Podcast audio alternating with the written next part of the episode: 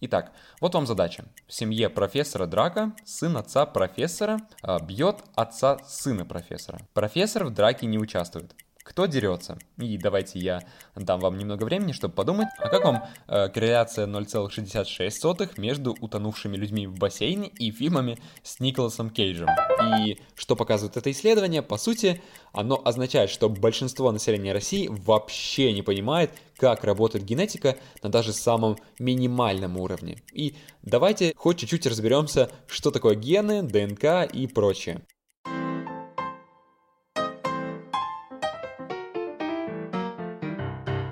Всем привет! Меня, как всегда, зовут Михаил, и вы находитесь на моем подкасте «Книготека», где я рассказываю вам о книгах, говорю про их основные идеи и вообще разбираю книги довольно подробно.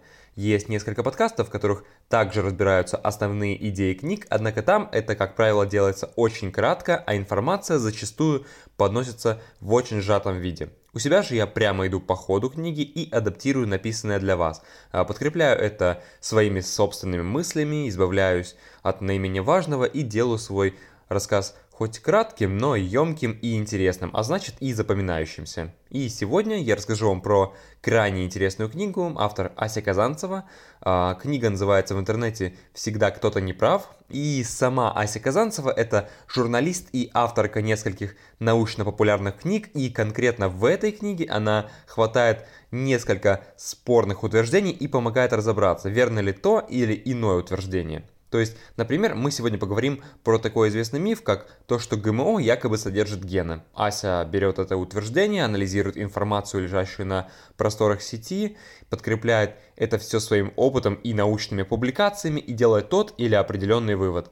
А уже я беру книгу Аси Казанцевой, ну, вы поняли, да, я рассказываю это вам. Так, как вы уже поняли, книга довольно интересная, и чтобы разобраться в ней на должном уровне, я разделю свой подкаст на три части, в каждой из которых будут разбирать четыре каких-то спорных утверждения. Еще самое главное, книги нужно обязательно читать. Я понимаю, что не у всех есть на это время, желание, но я все равно буду опускать огромное количество информации, а 80% того, что я говорю, об этом писала сама Ася Казанцева. И если вам нравятся темы, о которых я говорю, нравится аргументация, то с большой вероятностью и книга вам также зайдет. А поэтому вот в прошлых выпусках я делал выводы по книге уже в конце подкаста, а тут я уже сразу посоветую эту книгу к ознакомлению. Ну и еще а, немножко затяну. А, спасибо всем тем, кто слушает этот подкаст на любых платформах, ставит хорошие оценки, мне это очень-очень важно. И если что-то нужно, то связаться со мной а, и обсудить все, что угодно. Можно в моей группе ВКонтакте, там есть ссылка на мой профиль, самой же группе ВКонтакте я всегда жду новых участников, вся полезная информация будет там. А еще там я регулярно пишу какие-то интересные посты на разнообразные темы, а, также можно подписаться. Так, долго сегодня получилось, конечно, вступление, а, но вот мы его и преодолели. А теперь заваривайте себе чай. Если вы на улице, то шире улыбнитесь и идите вперед. Сегодня мы погружаемся в мир научных споров и публикаций.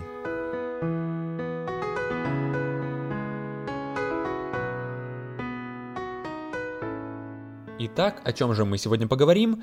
Uh, да, предыдущие две книги я рассказывал прямо по порядку, однако эту книгу, она будет таким исключением, я разберу ее немного непоследовательно и, в принципе, буду прыгать с темы на тему. Uh, и вот сегодня, например, из 12 глав я затрону первую, вторую, пятую и десятую. Uh, то есть это то, что якобы гомеопатия не ведет к побочным эффектам, якобы прививки вызывают аутизм, якобы ГМО содержат гены, и то, что мужчины якобы умнее женщин. Кстати, сегодня я буду говорить слово якобы, наверное, миллион раз. Якобы, якобы, якобы, якобы, якобы, э, чтобы можно было уже четко разделять э, спорное утверждение от доказанных фактов. Ну и так, все, хватит уже тянуть кота за хвост, э, все-таки уже перейдем к нашей первой теме. Итак, у гомеопатии нет побочных эффектов. И для начала разберемся в самом понятии гомеопатии. Это один из видов альтернативной медицины, заключающийся в выдаче пациенту специального лекарства с действующим веществом. Однако фишка в том, что концентрация действующего вещества в таких лекарствах гомеопатических невероятно маленькая. И еще одно положение гомеопатии, которое мы пока, правда, опустим, это то, что лечить больного тошнотой человека нужно обязательно тем же веществом, которое вызвало бы у здорового человека тошноту. То есть якобы яд вышибается ядом. Опираясь на эти два положения, про мизерную концентрацию и действующее вещество, разберемся, как получают гомеопатический препарат. Давайте разберемся на примере. Вот есть известное лекарство ацилококцинум, где на задней части написано сбивающая с толку фразу «Extraction 200K». И что это вообще значит? А это, мои друзья, есть подсказка по способу получения данного препарата. А, для его получения берут действующее вещество и начинают разводить его в воде. И если бы было бы написано не 200к, а 1к, то что бы это значило? Это значило бы, что на каждую одну молекулу действующего вещества должно приходиться 100 молекул воды. И если будет написано уже 2К, то это значит, что на каждую молекулу действующего вещества уже должно приходиться 100 в квадрате молекул воды, то есть 10 тысяч молекул воды на одну молекулу действующего вещества. И так далее. Миллион, 100 миллионов. И теперь представьте, сколько будет действующего вещества, если мы продолжим этот ряд и напишем, внимание, 100 э, в 200 степени, потому что 200к, то есть 100 в 200. И выходит, что употребляя препарат и найти там хотя бы одну молекулу, одну молекулу действующего вещества просто нулевая. И то есть э, Почему? Мы знаем, что э, хоть атомы и молекулы очень и очень малы, но все-таки они имеют определенный размер и вес. А это значит, что в условном одном грамме вещества будет содержаться строго определенное количество молекул. И разводя вещество снова и снова, мы просто делаем ничтожный вероятность нахождения действующего вещества в одной дозе препарата. А самое забавное тут то, что производитель-то честно указал это на коробке и честно вам в этом признался, мол, да, а, скорее всего в нашем препарате ничего и нет. Но кто-то вообще будет разбираться в том, что там написано вообще? А, сколько людей читает инструкции, лицензионные соглашения и трудовые договоры очень внимательно и задает себе какие-то вопросы? Ну вот то-то и оно. И еще интересно не только это мизерное или вообще нулевое количество действующего вещества, а то, что именно является действующим веществом. Э, и сейчас, внимание, я перечисляю официальный перечень разрешенных веществ для гомеопатии э, в приложении 4, приказу Минздрав Медпрома номер 335 о гомеопатии в России. Это бледная поганка, рвотная сыроежка, паук-птицеед, секрет кожных желез жабы, белина, криозот, нафталин, нефть, стряхнин, ртуть и соединение мышьяка. И вот это все можно использовать как действующее вещество в гомеопатии. Там вообще список, конечно, довольно большой, э, и со всем этим можно ознакомиться по ссылке в описании. Если вам всего этого мало про гомеопатию, то есть большое количество исследований, где сравниваются испытания, э, где испытуемые получали гомеопатические препараты, обычные препараты и просто плацебо. Какие выводы исследований? Эффект обычных препаратов заметен, а в то время как эффект гомеопатических средств и плацебо был одинаков. Однако парадокс, значит ли все это то, что гомеопатия все-таки не работает? И, как ни странно, нет. Э, Все дело в том, что прием веществ, которые мы считаем лекарственными, может через мозг повлиять на биохимические процессы в организме, и выходит, что тем, кто считает, что гомеопатия помогает, она действительно им помогает. Э, был проведен эксперимент, когда людям с острой зубной болью давали один из трех препаратов, то есть или снижающий боль, или повышающий боль, или плацебо, ну, пустышку, то есть. И были люди, которым плацебо действительно помогало и уменьшало боль. А, Все дело в том, что мозг реагировал на принятое лекарство и сам начинал вырабатывать опиоиды, снижая тем самым боль. В России, кстати, врачи-гомеопаты не относятся к группе врачей-специалистов, а по закону а, принадлежат категории высококвалифицированные целители и практики альтернативной народной медицины. И это, думаю, хорошо, потому что это значит, что такой человек все-таки должен обладать дипломом медицинского института и в случае реальных проблем со здоровьем а, поступить как полагается, то есть отправить пациента в обычную больницу. Однако бывает, конечно, и обратное, когда такие люди могут стоять на своем, усиливая веру у пациента в такие препараты, из-за чего тот может навлечь какие-то неприятности на себя. Поэтому гомеопатия гомеопатии, но про серьезное лечение нельзя забывать ни в коем случае и не отказываться от него. А сама же индустрия гомеопатических препаратов приносит огромные деньги, из-за чего с ней ничего не делают. Ну, раз людям нравится, то почему бы не удовлетворять их же потребности за их же деньги? Вот такие дела у нас с гомеопатией. В 1998 году в известном медицинском журнале The Lancet вышла нашумевшая статья Эндрю Уэйкфилда о связи между вакцинацией и аутизмом. Уэйкфилд в своей статье описал медицинские истории 12 детей с характерными для аутизма нарушениями, а родители 9 из них утверждали, что симптомы появились не сразу, и дети были вполне нормальными, пока им не сделали комбинированную прививку от кори, краснухи и свинки. И Эндрю Уэйкфилд сделал вывод, что после укола коктейля из вирусов все это поражает нервную систему и вызывает у ребенка аутизм. И тут началась настоящая буря, о которой, правда, чуть позже. А вот спустя несколько лет журналист Брайан Дир обратил внимание на небольшую деталь в статье Уэйкфилда. Там было указано, что признаки аутизма появились у одного из пациентов через неделю после прививки, в то время как, по словам родителям, это было за два месяца до нее.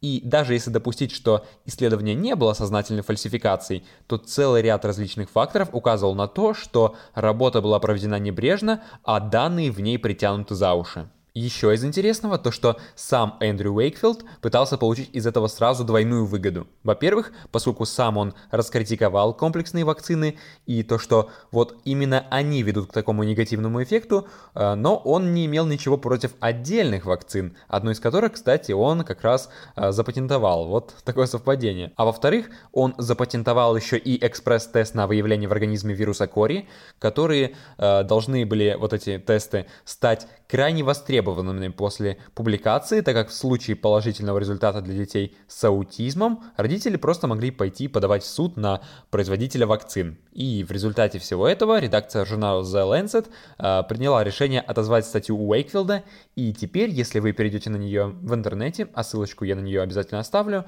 э, то вы увидите на каждой странице большую красную надпись Retracted, то есть отозвано, убрано. И вообще тема особенностей научных публикаций довольно интересная, и в своем эпилоге, кстати, Ася Казанцева рассказывает про них. А, возможно, поэтому и мы разберемся в этих особенностях, но уже, вероятно, в третьем выпуске по этой книге. А пока я отправляю вас на подкаст «Это не только смехно», а, где девушка постаралась объяснить это, и получилось у нее, на мой взгляд, это неплохо. Выпуск называется «Внезапные тонкости публикации в научных журналах». Ну, это если вам уже сейчас интересно в этом разобраться.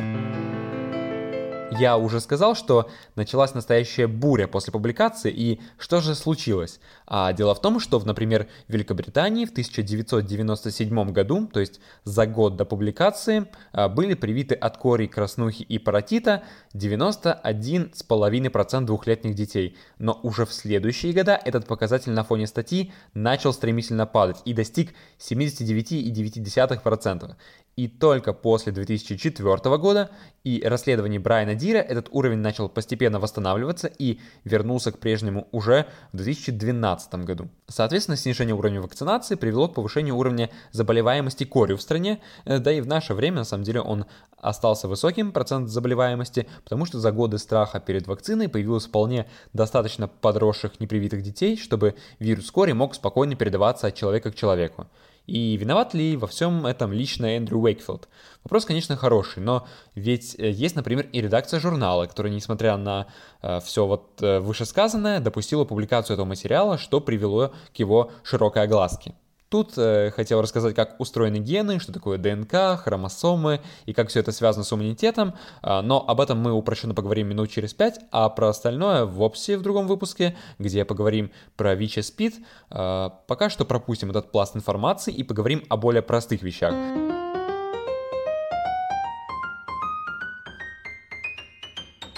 Собственно, как вообще был обнаружен принцип вакцинации? Считается, что принцип вакцинации был обнаружен неким Луи Пастером, который заражал цыплят куриной холерой, чтобы найти способ лечения для них. Однако, однажды по ошибке он ввел птицам уже мертвые бактерии, с которыми цыплята быстро поправились, однако в дальнейшем заразить их холерой Луи Пастер уже не мог. Так и появился принцип вакцинации, заключающийся в том, что контакт с ослабленным возбудителем предохраняет от последующего тяжелого заболевания.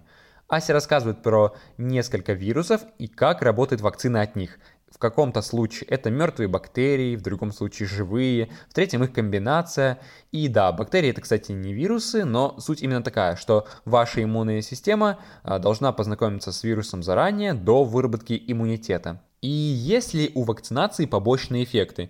И как бы да, но ведь есть еще и ее полезность. И сопоставлять эти побочные эффекты на самом деле с пользой э, от снижения риска болезни довольно глупо. И даже если человек принципиально против прививок для себя по причине боязни почти нулевого риска побочных осложнений и вообще считает, что всех защищает коллективный иммунитет, ну, кстати, коллективный иммунитет, это имеется в виду, что а, вот есть какое-то общество, и там все привиты, ну, почти все привиты, соответственно, какой-то вирус, он не может в таком обществе развиваться, передаваться от человека к человеку, и даже человек, который не привит, будет в безопасности. Вот. И зачем, в принципе, тогда ставить прививку?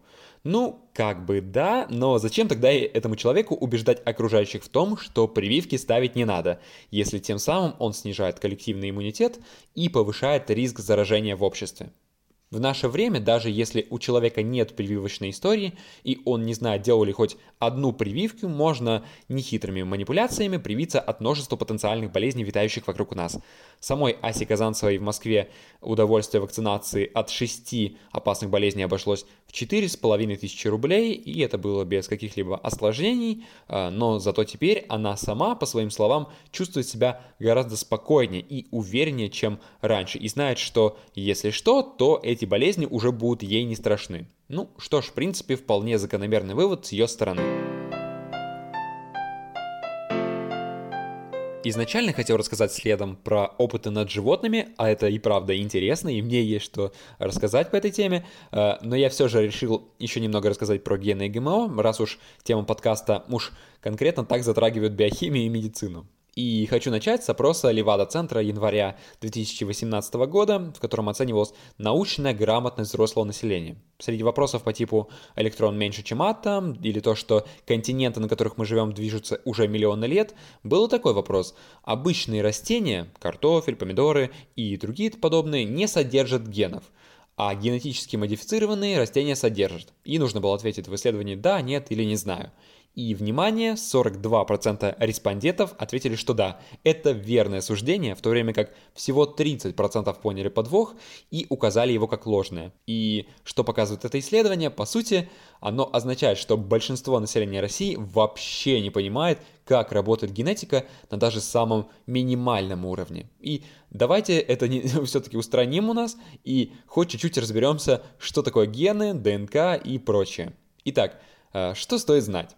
Очень упрощенно. У живых организмов есть клетки. Будь то кот, дерево, человек или амеба, человек-амеба, у них у всех есть клетки. Это самая элементарная единица строения жизнедеятельности всех живых организмов.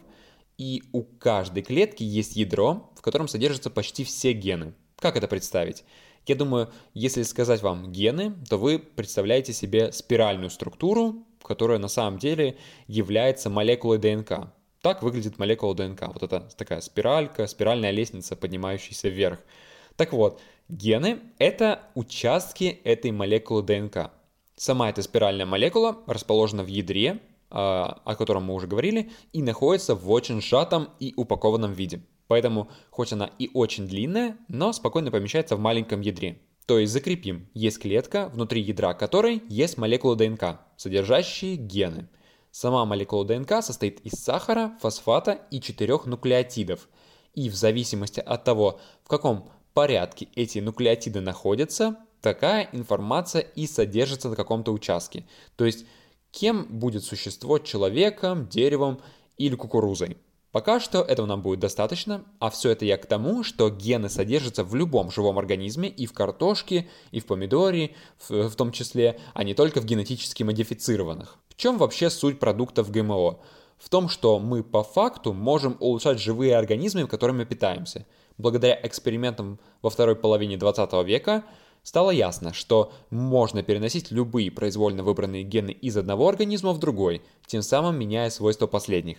И теперь, казалось бы, добавляй только полезный набор генов какую-нибудь кукурузу, засеивай ею поля, и отлично. Однако тут есть и другая проблема. Относительно медленный темп появления новых улучшенных культур связан, во-первых, со сложностью их разработки, но куда еще более неприятно, то что это связано с неблагоприятным страхом общественности перед ГМО. Кажется, э, во втором выпуске про физику я уже рассказывал про похожую проблему, э, только тогда это касалось ядерной энергии и малообоснованного отрицательного отношения к ней населения, и вот, в принципе, похожая проблема есть и с ГМО. Дело еще в том, что работа в этой области началась почти сразу же с научных конференций, в которых говорилось о том, что все работы над бактериями требуется проводить крайне осторожно. И, в принципе, вы когда-нибудь слышали о том, чтобы производители газированных напитков начинали работу в производстве с конференцией о вреде сахара. И вот, если бы исследователи договорились об этом принципе тайно, то, может быть, осторожное негативное отношение к ГМО и не сформировалось бы.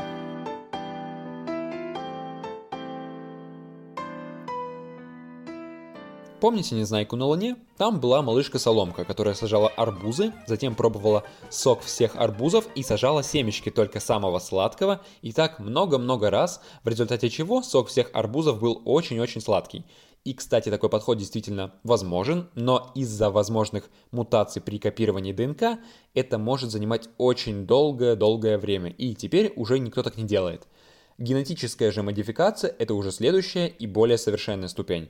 Тут ученые меняют э, немного неизвестных генов, а берут только один конкретный, и более того, они знают, что именно они делают и зачем они это делают. То есть сделать арбуз сладким можно напрямую, а не через бесконечный выбор среди кучи мутаций исходного арбуза. И как это работает?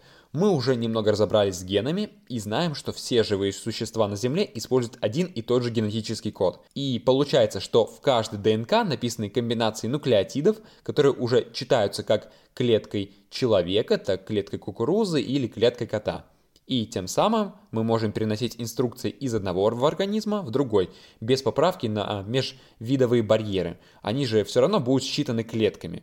Таким образом, ученые берут наиболее удачные ДНК и их гены и наделяют их возможностями другие организмы. Что касается научных работ, касающихся вреда ГМО, то они все не являются серьезными исследованиями и хоть сколько-то уважаемыми в научном сообществе. Почему это так, можно почитать у Аси Казанцевой, там она рассказывает про несколько таких сомнительных исследований. А вот что касается исследований безопасности ГМО, с середины 20 века их было проведено очень большое количество и собрано много-много статистических данных, показывающих, что это абсолютно безвредно. И тем не менее мы склонны верить не ученым, научному сообществу и людям, разбирающимся в деле и приводящим хорошие, а главное качественные и несомнительные аргументы, а популярному и ничем не обоснованному мнению, которое еще и поддерживается, например, политиками, потому что это просто может помочь им стать популярнее. Ведь, как известно, политики продвигают те идеи, которые помогают им просто стать популярными, вот только и всего.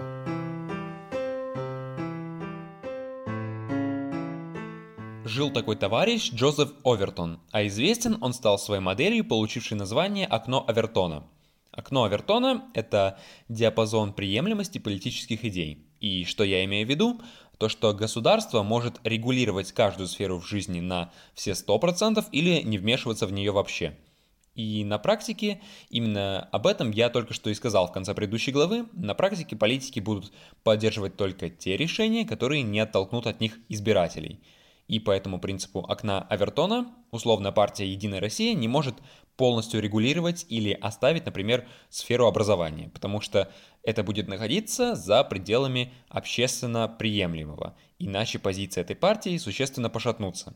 И причем тут это окно и тема, о которой мы сейчас говорим, а это, кстати, то, что мужчины якобы умнее женщин, а при том, что, по мнению Аси Казанцевой, это окно Авертона сейчас находится примерно в той позиции, которой никуда двигать-то и не нужно. На самом-то деле, э, современное общество и так настроено уже достаточно феминистично, и порой это даже явно выходит за рамки здравого смысла. То есть э, травля за то, что кто-то известный надел рубашку с изображениями девиц в купальниках, или э, за слова о том, что сложно работать в одной лаборатории с женщиной, в контексте того, что это просто добавляет порой ненужных эмоций, человек подвергается травле. И даже если вы этого не замечаете, то Действительно бывает, что человека за всего одну его неудачную сексистскую шутку удаляют из друзей и вообще перестают с ним общаться. Но э, все это тем занимательно, что об этом пишет Ася Казанцева, а она все-таки девушка. И сама она говорит о том, что она не сталкивалась с гендерной дискриминацией и что этой дискриминации в больших городах России не существует. А что касается маленьких городов России, то вот это, конечно, вопрос спорный. И, возможно, там бы ей пришлось столкнуться с искусственно наставленными карьерными или еще какими-то барьерами, а, только потому что она девушка. Однако, тем не менее, даже обозначив все это, и что сексизм не такое уж и частое явление, даже у меня есть несколько знакомых, которые на полном серьезе считают, что есть огромные биологические различия у мужчин и женщин, и в том числе из-за этого они якобы, ну, женщины, не столь способны к интеллектуальной деятельности. Давайте, правда, взглянем на эту тему серьезно, а, чтобы в случае чего, если у вас возникнет какой-то спор на эту тему, вы могли аргументированно доказать свою точку зрения в споре. Итак, у женщин меньше мозг. Правда ли это? И да, это так. Мозг взрослого мужчины в среднем на 10% больше и тяжелее, чем у женщины. А, Все, подводим итог, что мужчина умнее, однако спешить с выводами тут все-таки рано. Во-первых, не весь мозг нужен для того, чтобы им думать, так как а, большая его часть нужна для обработки информации, поступающей от внешней среды и тела. И в таком случае, учитывая массу тела и относительный, ну то есть относительно тела а, размер мозга, относительно массы размер мозга, выходит, что как раз таки у женщин мозг относительно больше. И все, женщины умнее мужчин. А, однако дело в том, что Какие лично у вас есть основания утверждать, что различия в размере мозга связаны с интеллектуальными способностями? Э, все мы знаем, что э, размер не главное, а мозг того же Эйнштейна весил 1230 грамм, при среднем весе мозга у человека около 1300 грамм. Хорошо, есть, например, метаанализ, то есть анализ информации 37 э, исследований, где выяснили, что коэффициент корреляции насчет размера мозга и уровня интеллекта 0,33 а, что как бы вроде и показывает какую-то связь между этим. Однако дело в том, что такая корреляция на самом-то деле ничего не говорит о причинно-следственной связи, ведь э, мы не знаем, может это у людей большой мозг и они умные, или же наоборот, люди умные и от этого у них большой мозг, или же вообще они ели огурцы и это привело к росту мозга и интеллекта. А, сейчас в описании кину классный сайт, посвященный поиску самых необычных корреляций. И, кстати, давайте разберемся, что такое вообще коэффициент корреляции. А, наверняка далеко не все это знают. Суть в чем? А, в том, что этот коэффициент корреляции, он показывает взаимосвязь между какими-то понятиями или данными, однако гарантии в том, что эта взаимосвязь есть и что вот всегда вот так, э, такой гарантии никакой нет. Ведь, например, мы знаем, что чем выше уровень благосостояния человека, тем больше его продолжительность жизни. Однако, можно ли с уверенностью поэтому сказать, что определенный олигарх проживет дольше определенного нищего? Конечно же, нет. Э, это будет верно только при взятии огромной выборки людей. Коэффициент корреляции, он находится в промежутке от минус единицы до единицы и он отражает силу взаимосвязи величин. Если коэффициент корреляции равен единице, то это сильная корреляция. Величины связаны. Если коэффициент корреляции равен нулю, то величины никак не связаны, а если отрицательно, то этих понятий обратная зависимость. Э, думаю, теперь стало немного понятнее. Так вот, на том сайте, что я указал, например, есть корреляция 0,95, то есть почти единица между импортом нефти Соединенными Штатами из Норвегии и погибшими водителями при столкновении с поездами. А как вам э, корреляция 0,66 между утонувшими людьми в бассейне и фильмами с Николасом Кейджем? Ну и правда забавно. Есть еще несколько отличий в устройстве мозга мужчин и женщин, однако все они тоже не дают четкой закономерности, что вот у мужчин вот эта часть мозга больше, он умнее. А, на самом деле все это не идет ни в какое сравнение с колоссальными индивидуальными различиями, на которые влияют гены. А об этом я, кстати, упоминал в третьем выпуске про то, что генетики в журнале Nature обнаружили 74 гена, достоверно коррелирующих с образованием и умственными способностями. Так вот, все эти мозговые различия не так важны, как гены, а условия окружающей среды в детстве и в настоящем времени, и интенсивности интеллектуальной деятельности, ну и каких-то там еще факторов. Все ведь действительно зависит от конкретного человека. Я знаю огромное количество людей, которые, например, э, умнее меня, как среди мужчин, так и среди женщин, а сам лишь я стремлюсь поспеть за ними, что-то читая и узнавая новое. Э, и тут я уже собирался закончить подкаст, а, но еще немного растянуть тему, разобрав гендерные стереотипы. Итак, вот вам задача. В семье профессора Драка сын отца профессора, сын отца профессора а, бьет отца сына профессора. Сын отца профессора бьет отца сына профессора. Профессор в драке не участвует. Кто дерется? И давайте я дам вам немного времени, чтобы подумать, буквально несколько секунд. Так, ну еще раз. Сын отца профессора бьет отца сына профессора. Профессор в драке не участвует. Кто дерется? Три, два, один. И барабанная дробь, ответ. Э, ответ профессор женщина, а у нее есть брат, который дерется с ее мужем. И это чистая задачка о гендерных стереотипах, которые в обществе достаточно сильно распространены. Много ли людей подумают о том, что профессор женщина? И, например, есть эксперимент, в котором профессоров университета просили оценить случайное письмо программы поддержки студентов, в которых было указано, что студенту 22 года, у него приличные оценки, награды и имя, единственное различие, а, Джон или Дженнифер. Результат а, компетентность Джона профессора оценили на 4,5 балла, а компетентность Дженнифер всего на 3,83 балла. И при этом среди профессоров были как и мужчины, так и женщины, и различия касались и зарплаты, и готовности работать с кандидатом. А, однако есть и другие исследования, показывающие обратную зависимость. В них ученые любого пола и специальности предпочитают нанимать на должность а, преподавателей именно женщин, а, вот в два раза чаще мужчин. Получается ли из всего вышесказанного, что гендерные стереотипы есть? И да, гендерные стереотипы, наверное, есть, а вот проблема исследований, э, показывающих, что женщинам платят э, меньше, в том, что женщины, возможно, сами выбирают такую работу, на которую меньше платят. Э, все исследования показывают просто цифры заработных плат, но если начинать разбирать эти работы, например, по времени, то окажется, что мужчины работают в среднем больше, например, в Германии. И факт в том, что Пускай медианная зарплата для женщины меньше, это обстоятельство никак не помешает вам оказаться в преуспевающей половине, если вы женщина, или оказаться в отстающей половине, если вы мужчина. Информации в книге очень много, и мы обязательно продолжим разбираться в ней и в следующих двух выпусках, а, поэтому ждите и их. А пока возьмем небольшую передышку, чтобы эта информация улеглась у вас в голове. И если вам все нравится, то лучшая благодарность — это рассказать об этом подкасте своим друзьям. Ну, вот что есть такой подкаст, ну и вообще, что такое подкасты. А в следующий раз мы поговорим уже про животных и что якобы пора запретить опыты над ними, про такой метод лечения, как акупунктура, э, про эволюцию и про то, может ли пропаганда сделать из вашего сына гея. Э, в общем, будет интересно. А пока подписывайтесь на подкаст. И если вы тут в первый раз, ставьте оценки. Если э, на платформе это, конечно, можно сделать. И жду вас в моей группе ВК. Там много всего интересного.